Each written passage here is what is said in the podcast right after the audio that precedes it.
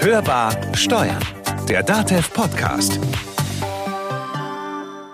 Heute reden wir nochmal über die Corona-Krise. Nochmal, schon wieder. Ja, muss sein, aus unternehmerischer Sicht zumindest. Denn obwohl ja jetzt sogar schon Restaurants wieder geöffnet haben und passend zur Jahreszeit und den ersten Ferien in einigen Bundesländern der Tourismus wieder losgeht, ist vielen Unternehmen schlecht. Ja, nicht so gut. Nach wie vor, ja. Bei manchen kommt die Krise womöglich erst mit etwas Verzögerung. An. Das kann auch sein. Also es fehlen auf jeden Fall Aufträge, es fehlen die Kunden und damit fehlt logischerweise logischerweise Geld. Aber es gab ja auch die Soforthilfen, es gab Kredite und, und, und. Also ja, ja, aber so einfach lief das ja alles nicht. Und auch das Geld floss nicht überall. Also zumindest nicht sofort. Bislang sind mehr als 50.000 Kreditanträge allein bei der staatlichen Förderbank KfW eingegangen. Daher sprechen wir eben heute über das Thema Kreditvergabe. Wichtig für die Liquidität. Was tun also Banken zurzeit für Unternehmer? Und was sollten Unternehmer tun, um flüssig zu bleiben? Damit herzlich willkommen an der Hörbar Steuern, der DATEV Podcast. Heute wie immer mit Konstanze Elter und Carsten Fleckenstein. Vielleicht lassen wir uns erstmal kurz auf den aktuellen Stand bringen, was es mit diesen Förderkrediten so auf sich hat. Unsere Kollegin Miriam Wörl mit den Details. Hörbar kompetent. Unternehmen können Förderkredite aufgrund des Hausbankenprinzips nicht direkt bei der Vergabestelle beantragen. Die Anträge stellt der Unternehmer bei seiner Hausbank, die den Kredit im Anschluss auch verwaltet. Förderkredite sind für Hausbanken mit einem Risiko verbunden, da sie gegenüber der Vergabestelle haften, wenn ein Kreditnehmer sein Darlehen nicht zurückzahlen kann. Zur Bewältigung der Corona-Krise unterstützen die Förderbanken daher unter anderem mit Risikoübernahmen. Durch eine Haftungsfreistellung wird das Risiko für die Hausbank deutlich reduziert.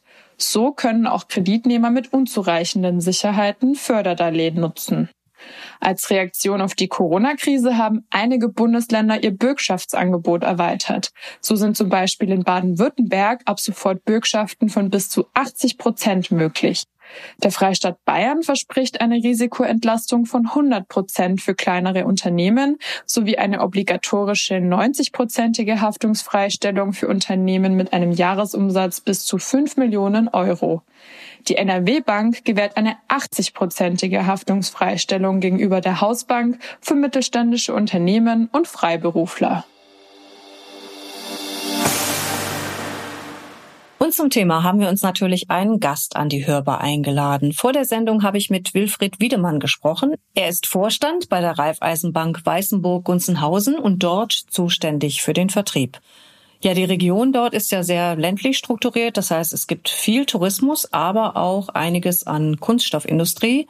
Und Wilfried Wiedemann berichtet zunächst, wie die Lage vor Ort zurzeit ist. Hörbar im Gespräch. Die Stimmung ist etwas entspannter als äh, im März, aber immer noch nervös. Die Kundensorge ist vorhanden. Wie geht es wohl weiter? Wie wird die Umsatzentwicklung in meinem Betrieb sich wohl entwickeln? Wie entwickelt sich die Kaufkraft in der Region? Wie entwickelt sich der Kaufwille der Kunden? Halten die zurück? Bleiben die vorsichtig in ihrer Kaufbereitschaft? Jetzt wird es ja trotzdem so sein, dass kein oder kaum ein Unternehmen, kaum eine Branche ohne eben die zugesagten äh, Förderkredite und Fördermittel ausgekommen ist bislang. Wie ist denn da so Ihre erste Zwischenbilanz? Wie ist die Kreditvergabe angelaufen? Im Endeffekt war der erste Schritt zum Thema Kredit, dass man versucht hat, die Liquidität positiv zu halten. Was meine ich damit? Dass der Kunde jederzeit zahlungsfähig bleibt, dass unser gewerblicher mittelständischer Kunde alle seine Verpflichtungen bedienen kann. Und hier war der erste Schritt, und das war zu Hunderten bei uns im Bereich, dass wir Tilgungsaussetzungen organisiert haben, um die Kapitaldienstfähigkeit herzustellen. Hier sind wir derart äh, unterwegs gewesen, dass unser Ziel es war, mit dem Kunden zusammen vor allem aber auch mit dem dazugehörigen Steuerberater eine ordentliche Liquiditätsplanung zu erstellen, und dann die Tilgungsaussetzung mit draufzusetzen. Der zweite Schritt ist Wenn ich da noch mal kurz ein, einhaken darf bei dem Thema Liquiditätsplanung. Das ist ja in der Tat ein ganz wichtiger Punkt, aber eben auch ein Punkt, bei dem viele, weil man ja nicht weiß, wie es weitergeht und wie man überhaupt den eigenen Betrieb wieder ans Laufen bekam. Wie sind Sie da vorgegangen oder wie gehen Sie noch vor, um diese Liquiditätsplanung mittelfristig mit den Unternehmen gut auf die Schiene zu bringen? Für mich ist diese Liquiditätsplanung der wichtigste Punkt in diesem Thema. Ich glaube, man muss verschiedene Szenarien bilden, also das Szenario vor Corona, das Szenario mit Corona und auch in diesen Corona-Dingen, dass man den, den Einzelhändler, den Mittelständler, Gewerbetreibenden dazu bringt, seinen Betrieb in diesen Szenarien zu planen. Der wichtigste Punkt ist hier, dass der Unternehmer ganz intensiv mit in diese Liquiditätsplanung eingebunden ist, damit der jeweilige Unternehmer auch weiß, was er tun muss, die Planung zu beeinflussen. Also Liquiditätsplanung in Szenarien für mich sehr wichtig. Das heißt, Sie haben durchaus auch, ich sage jetzt mal, Worst-Case-Szenarien gebildet oder bilden müssen für vielleicht auch bestimmte Unternehmen oder Branchen, die möglicherweise so stark geschädigt werden könnten, dass es eben danach nicht mehr so weitergehen kann wie vorher. Das ist exakt richtig. Für uns ist es so, wir möchten alles tun, damit jeder, der von uns einen Kredit bekommt, ihn diesen auch wieder zurückzahlen kann, eigenständig, ohne Komplikationen. Welche Probleme haben sich denn in der Praxis jetzt ganz konkret bei der Kreditvergabe ergeben? Also sowohl für die Unternehmen als auch für Sie als Bank? Ich hole etwas aus. Also es kam natürlich durch die Politik, dass man die Unternehmen unterstützen muss. Das ist auch richtig. Das hat man getan. Einmal durch schnelle Liquidität, die zwar nicht ganz so schnell geflossen ist, aber sie ist geflossen. Von Bayern, aber auch vom Bund. Das zweite Thema war, waren Sonderdarlehen mit Haftungsfreistellung. Die erste Welle dieser Sonderdarlehen waren KfW-LFA-Kredite mit fünfjähriger Laufzeit, aber das Wort Kredit bedeutet ja, dass man es auch wieder zurückzahlen muss und hier greift es in die Liquiditäts-, in die Kapitaldienstplanung des Kunden mit ein und es muss aufeinander abgestellt werden. Mit der fünfjährigen Darlehenslaufzeit hat es nicht so gut funktioniert. Dann hat ja der Staat reagiert äh, und hat auf zehn Jahre erweitert mit Haftungsfreistellung. 80 bis 90 Prozent. Das wird langsam begonnen in Anspruch zu nehmen, aber noch nicht boomartig, sondern jeder versucht so lange durchzuhalten, wie es geht. Und jetzt kam dieser KfW und LFA Schnellkredit. Der wird im Moment bei uns in der Region noch zaghaft benutzt, weil die Kondition mit rund drei Prozent auch etwas höher ist. Zwar mit hundertprozentiger Haftungsfreistellung, aber äh, die Benutzung ist noch etwas verhaltener im Moment. Welche praktischen Probleme haben sich denn ergeben, mal abgesehen davon, dass ein Unternehmen, das nicht weiß, ob es in ein paar Jahren noch existiert oder dann den Kredit bedienen kann, sich natürlich überlegt, ob es jetzt solch einen Kredit aufnimmt? Praktische Probleme sind, äh, dass es gar nicht so einfach ist, so eine Liquiditätsplanung und das gehört natürlich ursächlich mit dazu, in verschiedenen Szenarien zu erstellen. Also die Liquiditätsplanung in die Zukunft ist einfach prognostiziert. Also es sind äh, nicht unbedingt die Fakten, also sprich die Umsatzfakten in einem Jahr festzulegen, ist nicht immer so leicht möglich. Also das war die eine Seite, die Berechnung zu erstellen. Die zweite Seite ist auch, dass eine ich benutze jetzt mal die Worte, gute Bank, ein guter Partner natürlich auf Basis der aktuellen Unterlagen entscheiden muss.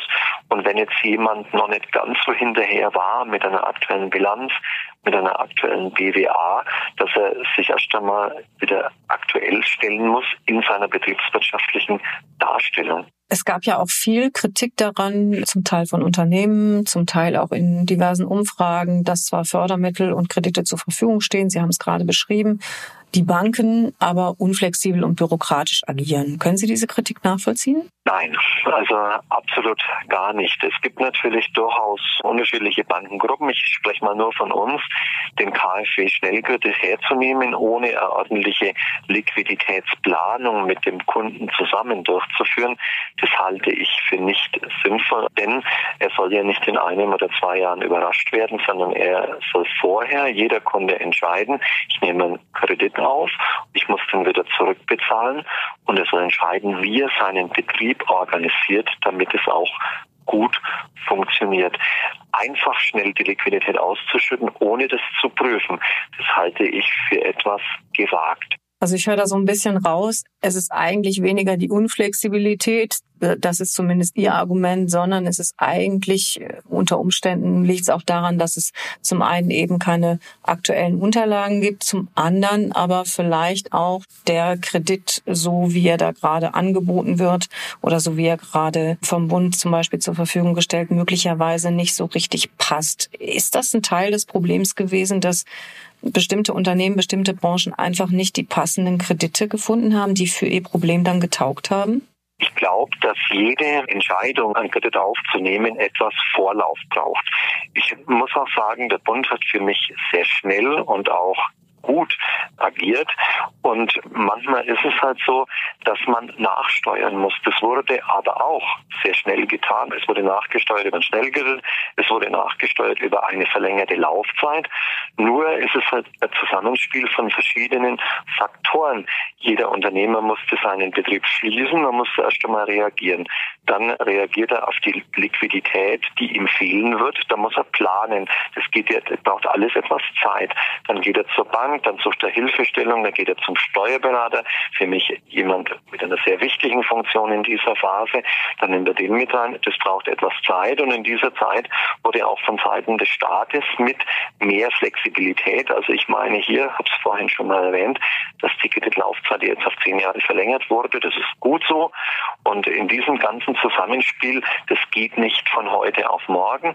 Und es ist auch so, dass der einzelne Betrieb durchaus etwas Liquidität hat und nicht sofort innerhalb von zwei, drei Wochen reagieren muss, sondern die Reserven werden aufgebraucht. Aber jetzt kommen wir immer mehr in die Richtung, dass man steuert und dass die Ergebnisse beginnen umgesetzt zu werden. Also auch die Kreditaufnahme. Kann man das auch so in dieser Form für die Gastronomie und den Tourismus sagen, dass die ja nun wirklich von jetzt auf gleich zumachen mussten und erst so, ja, so Stück für Stück Konzepte entwickeln konnten, wie sie überhaupt innerhalb des Shutdowns Geschäfte machen konnten. Hätte man da nicht möglicherweise auch noch andere Formen von Förderungen, Förderkredite, vielleicht zinslose Kredite, vielleicht Kredite mit hundertprozentiger Haftungsfreistellung anbieten können? Ich möchte das positiv formulieren. Ich glaube, man bewegt sich sehr intensiv in die Richtung, die auch die Gastronomie zu unterstützen.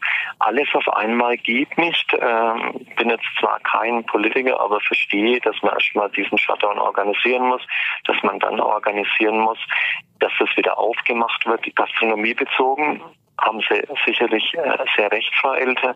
Das ist eine ganz schwierige Branche, weil man ja auch nicht weiß, wie sich das liquiditätsmäßig auswirkt, ist für mich auch noch ein Thema, das erarbeitet werden muss. Ich würde mir hier durchaus wünschen, dass man speziell in der Gastronomie, Hotelbranche durchaus, äh, dass es für mich noch ein Bereich ist, wo man nachsteuern müsste. Denn äh, jeder von uns wünscht sich auch eine funktionierende Branche, Gastronomie, Hotel, Fremdenverkehr und so weiter. Zumal das ja auch durchaus Regionen gibt, wie eben auch zum Beispiel Ihre Region, die wahrscheinlich in diesem Bereich viele Arbeitsplätze zur Verfügung stellen. Das gilt ja nicht nur für die großen Branchen, die das immer für sich einfordern, ohne jetzt da konkrete Branchen zu zitieren, sondern eben gerade auch in der Gastronomie sind ja in vielen Bereichen Deutschlands Arbeitsplätze vorhanden und eben auch kleinere äh, Betriebe, die durchaus erhaltenswürdig sind. Kommen wir vielleicht nochmal zu der unternehmerischen Seite. Sie hatten ja vorhin schon angemerkt, dass so manches Unternehmen vielleicht aus Zeitgründen, vielleicht waren andere Dinge vorher wichtig, vielleicht jetzt auch aufgrund der Corona-Anforderungen war das nicht Prio 1, dass eben die Unterlagen nicht unbedingt aktuell sind. Es gibt ja möglicherweise auch noch ein zweites Problem, gerade wenn man jetzt mal mit Blick auf den Kontokorrentkredit oder auf den Dispo-Kredit schaut, dass man als Unternehmer sich vielleicht zu spät an seine Hausbank Bank wendet oder auch zu spät Krisenkommunikation grundsätzlich mit seinen Gläubigern betreibt. Haben Sie da Tipps für Unternehmer, wie man sich da am besten aufstellt? Ich finde das einen total wichtigen Punkt, Frau Elter. Letztendlich geht es darum, dass der Mensch das Problem, das vorhanden ist, aktiv annimmt. Ein Unternehmer, ein Mensch wie Sie und ich. er sollte Hilfestellung, Hilfe in Anspruch nehmen. Ich finde, dass er gute Hilfe bei seinen Steuerberatern bekommt. Also ich erlebe das so. Die helfen sehr, sehr intensiv dazu und beraten auch sehr, sehr gut. Und dass er Hilfe auch bei seiner Hausbank bekommt. Jetzt komme ich wieder zurück auf unseren Betrieb, die Raiffeisenbank Weißenburg und Gunzenhausen ist aktiv diese Unternehmen angegangen, um mit ihnen im Gespräch zu sein, um nicht nur immer dann zu kommen, wenn äh, Geschäft ansteht, sondern vor allem dann, wenn Probleme vorhanden sind. Und dann gilt es, diese Probleme einfach mal mit jemandem zu besprechen und dann zu besprechen, wie ist denn der Weg, Probleme anzugehen und wie ist denn der Weg, diese Probleme zu lösen. Also hier geht es darum, dass man aktiv wird und aktiv die Dinge anpackt. Haben Sie erlebt bei irgendeinem Unternehmer oder bei irgendeinem Selbstständigen, dass der ja ich will jetzt nicht sagen verängstigt, aber durchaus vielleicht mit ein bisschen Panik reagiert hat, weil die Hausbank auf ihn zukommt und sagt, du, wir müssen mal reden? Das war unser erster Gedanke, finde ich eine sehr, sehr zutreffende Frage, Frau Elter. Wie reagiert denn jetzt eine Hausbank? Weil wenn man dann anruft und der erschrickt, ja, jetzt bin ich, bleiben wir bei der äh, Gastronomiebranche, jetzt rufen die an, die wissen, dass alle meine äh, Übernachtungen storniert wurden. Und da haben wir uns trotzdem entschieden, nein, wir gehen jeden aktiv an. Verältert das Ergebnis war. Und ich kenne keinen einzigen Fall, also ich bin mit unserer Firmenkundenbank sehr intensiv im Gespräch, keinen einzigen negativen Fall. Im Gegenteil. Der Mensch war dankbar und der Mensch war froh, mit jemandem über dieses Problem zu sprechen. Also genau das Gegenteil war der Fall. Hohe Vertrauen und Dankbarkeit, mit jemandem über dieses Problem zu reden. Und die Reaktion war, dass die Menschen, die Unternehmer sich immer wieder melden und sagen, so und so weit bin ich, wie geht's weiter? Lieber Bankberater, was sagst du dazu? Zum Abschluss die Frage, zu dem, was wir schon besprochen haben. Was glauben Sie, wo haben Banken generell Spielraum und Möglichkeiten, sich in dieser Krise solidarisch zu zeigen? Letztendlich geht es für uns darum, dass unsere Kunden, Gewerbe- und Mittelständler, Einzelhändler, meine ich, davon leben, dass wir in den Regionen bei ihnen einkaufen. Letztendlich muss man versuchen, gemeinsam den Umsatz zu entwickeln mit den Unternehmern. Einmal, weil sie unsere Kunden sind, weil wir es ihnen schuldig sind und als Bürger, weil es doch so schöner ist, wenn unsere Stadt lebt, wenn die Menschen durchgehen und wenn auch Geschäfte florieren, den, den Umsatz, die Kaufkraft in einem hohen Maße auch in der Region verwenden. Herr Wiedemann, ich danke Ihnen für diesen positiven Ausblick und ich danke Ihnen, dass Sie sich die Zeit genommen haben, heute bei uns an der Hörbar zu sein. Frau Elter, vielen Dank für Ihren Anruf. Ich wünsche Ihnen alles Gute und uns allen, dass wir gesund bleiben und in ein, zwei, drei Jahren zurückblicken und das Ganze geschafft haben. Naja, das ist ja schon fast eine Aufforderung, shoppen zu gehen. Oder in den Urlaub zu fahren. Wenn wir damit den Unternehmen helfen, gerne. Positiv ist auf jeden Fall, inzwischen wurden fast alle Kreditanträge bei der KfW bewilligt. Und Soforthilfen in Höhe von 12 Milliarden Euro an mehr als zwei Millionen Antragsteller ausgezahlt. Die Soforthilfen sind ja übrigens Ende Mai ausgelaufen. Ist damit jetzt die Krise vorbei? Nein, natürlich nicht. Auf Bundesebene wird ja derzeit schon ein Anschlussprogramm erarbeitet. Und sobald wir neue Details haben, informieren wir Sie. Und alles, was wir jetzt schon wissen, finden Sie in unseren Show Notes.